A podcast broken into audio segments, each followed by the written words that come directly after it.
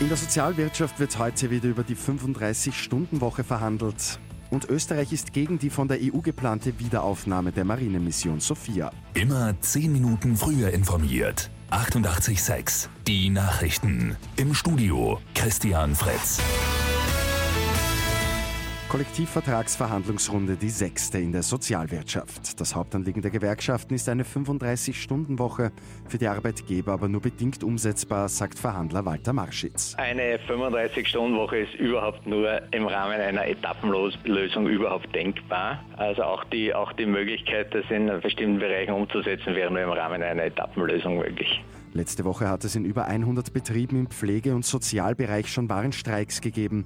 Weitere könnten folgen, wenn auch heute keine Einigung erzielt wird. Die Marinemission Sophia ist heute Thema bei den EU-Außenministern in Brüssel. Sie soll quasi wiederbelebt werden, um das Waffenembargo in Libyen zu kontrollieren. Österreich ist aber strikt dagegen. Die Regierung befürchtet dadurch mehr illegale Migration nach Europa. EU-Außenbeauftragter Borrell sieht keine Belege dafür.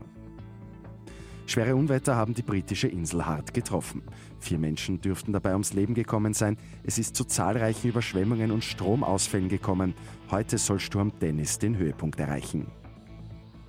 Wieder keinen Sechsatz bei Lotto 6 aus 45 gegeben. Übermorgen geht es bei einem Vierfach-Jackpot um rund 4,9 Millionen Euro.